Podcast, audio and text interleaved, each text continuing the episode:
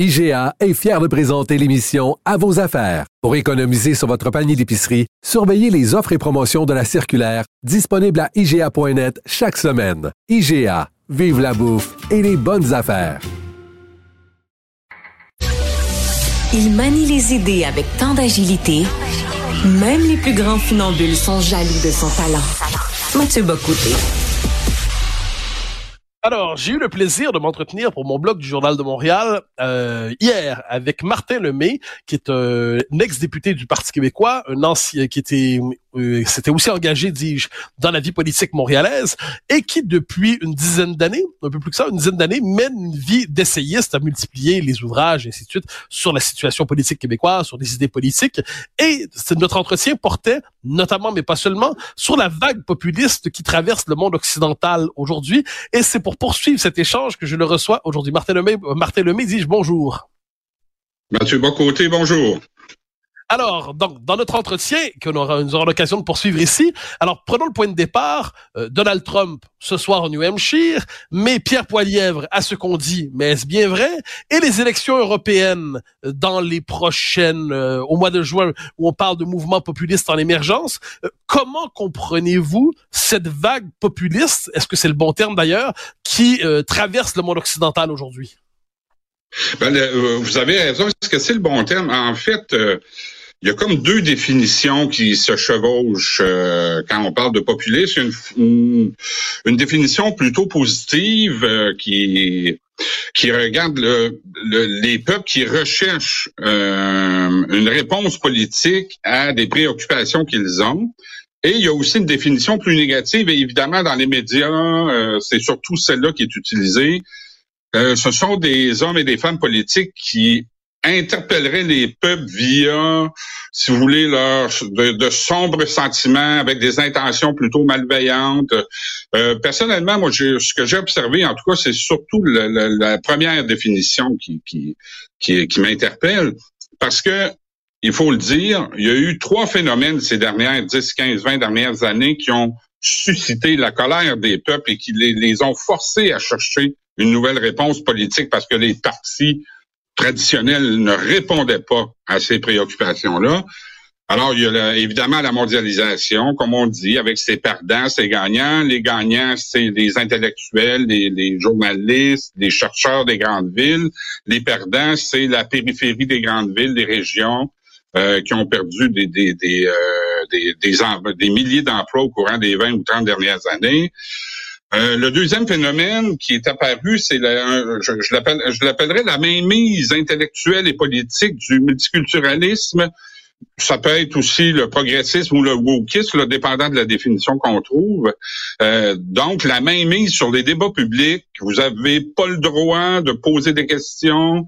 Euh, vous avez pas le droit de faire telle affirmation. Donc, et cette mainmise-là va dans les, encore une fois, les médias, les universités, les milieux, les milieux culturels, où il y a une bonne parole à proclamer si vous, si vous voulez faire partie, si vous voulez, du groupe. Et euh, la dernière chose, c'est l'affaiblissement de la souveraineté populaire.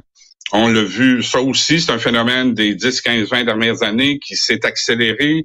La mainmise des tribunaux, la mainmise des traités internationaux sur le, destin des peuples fait en sorte que nos parlements, les gens pour qui on vote, ont de moins en moins de pouvoir pour justement prendre en compte les préoccupations de, des classes populaires et des classes moyennes. Donc, ces trois phénomènes-là se sont conjugués au cours des 20 dernières années pour et c'est pour moi ce qui explique la colère des peuples parce que les partis traditionnels n'ont pas pris en compte le désarroi, les préoccupations euh, de la population.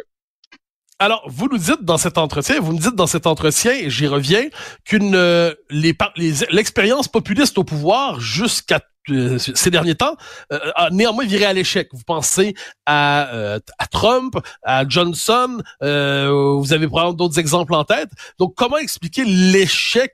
Enfin, si je vous cite bien, vous nous dites les, les populistes n'ont pas besoin des progressistes pour mal paraître. Ils sont parfaitement capables de s'auto-pelure de bananiser, comme aurait dit Parizeau. Est-ce que je décris correctement votre lecture des choses? Tout à fait. Je, je cherche Euh, je cherche un mouvement populiste qui, qui aurait gagné le pouvoir et qui aurait travaillé, disons, sérieusement à remplir, si vous voulez, les engagements qu'ils avaient pris face à l'électorat. Donc, ça, c'est le premier problème, c'est que la plupart des mouvements populistes euh, n'ont pas rempli, n'ont pas rempli les promesses qu'ils avaient suscitées à l'électorat. Euh, le deuxième phénomène, et là, je, veux, je veux être quand même, je, suis respectueux des gens en politique parce que je sais comment ça peut être difficile, mais il reste que le, plusieurs dirigeants des mouvements populistes ont manqué de sérieux ces dernières années. Là, euh, ils ont euh, ils ont discrédité en fait les causes. Euh, ils ont discrédité ce, ce, ce qu'ils défendaient, donc une immigration contrôlée, la création d'emplois en dehors des grands centres, euh, la sécurité publique, augmenter la sécurité publique tant dans les grands centres que dans les régions. Et ils, par leur manque de sérieux, euh, ils ont discrédité euh, ces demandes légitimes de la population. Alors j'ai hâte de voir comment tout ça va évoluer. Est-ce qu'il y a des gens plus sérieux qui vont prendre la tête des futurs mouvements populistes? Ça reste à voir. Et comme je l'explique dans le texte, le meilleur exemple pour moi, c'est Boris Johnson en Angleterre. C'est c'est euh, écoutez, il, avait toutes les cartes en main pour être au pouvoir pendant de longues années et procéder aux réformes parce qu'il avait une grande majorité à la Chambre euh, des communes. Mais à cause d'une soirée bien arrosée durant la pandémie, il s'est euh, il a mis fin à sa carrière politique. Alors c'est quand je dis un manque de sérieux, c'est un bon exemple. Alors, il nous reste un peu moins de trois minutes. J'aimerais aussi évidemment vous poser quelques questions, une question à tout moins sur le Québec, parce que vous avez été député à l'Assemblée nationale, euh, vous avez écrit sur la question québécoise. Euh, dans notre entretien, vous, on parlait de la question de la souveraineté de la du, du nationalisme qui revient, et je me trompe peut-être, mais j'avais l'impression que vous croyez qu'il y a une fenêtre d'opportunité favorable aux souverainistes en ce moment au Québec. Euh, tout à fait. Euh, essentiellement pour deux raisons. Euh, le, le on voit que le, gouvernement euh, fédéral marche euh, euh, très rapidement vers une minorisation du, fait francophone au Canada et au Québec par ses, objectifs délirants d'immigration. Donc, ça, c'est le premier phénomène. Il y avait de l'immigration avant, évidemment, avec tous les problèmes qu'on a connus. Mais il reste que 500 000 annuellement, c'est-à-dire autour de quoi 70, 80, 90 000 au Québec, plus toutes les autres. C'est un chiffre, euh, en tout cas pour le Québec, c'est un chiffre délirant. Donc, il y a ça, le fédéral nous met face, met les Québécois face à un choix. Euh, L'autre situation qui, qui, qui, pour moi, est, est excellente pour le mouvement indépendantiste, c'est que les Québécois maintenant n'ont plus le choix c'est le Canada de Justin Trudeau ou c'est l'indépendance nationale et les Québécois sont maîtres de leur destin. Il n'y a plus de fédéralisme renouvelé.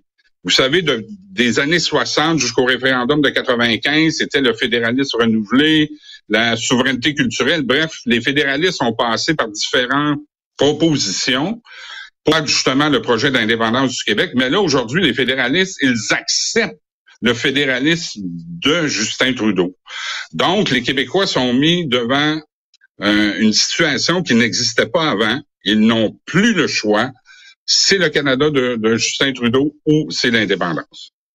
Alors, il nous reste euh, une minute. Alors, tout simplement, dans l'entretien, vous dites euh, le Parti québécois, s'il prenait le pouvoir, prend le pouvoir, et un référendum rapide pour forcer le jeu? Ben, rapide, c'est le terme rapide est relatif, là, mais euh, il faut profiter effectivement du fait si quand, quand vous prenez le pouvoir, et, ça, je crois que M. Parizeau l'a bien, bien compris en 95, en prenant le pouvoir, vous devez profiter immédiatement de l'élan que le pouvoir vous donne pour euh, si vous voulez imposer votre agenda politique très rapidement. Si vous attendez, là, vous allez tomber dans la gestion du ministère de la Santé, du ministère de l'Éducation. Et évidemment, si vous déclenchez un référendum, vous devez aussi gérer les ministères, mais vous comprenez ce que je veux dire, c'est que le, le, le temps d'attention d'un homme ou d'une femme politique et peut pas être trop, trop, trop, si vous voulez, écartillé. Donc, euh, à ma suggestion, moi je crois que le Parti québécois devrait déclencher rapidement le référendum pour profiter du fait qu'il est maintenant au pouvoir. nous verrons s'il en est bien ainsi dans quelques années. Martin Lemay, c'est un plaisir de vous recevoir et j'invite nos auditeurs à lire notre entretien euh, sur mon blog du Journal de Montréal, un entretien tout à fait passionnant sur la situation politique présente. Martin Lemay, merci.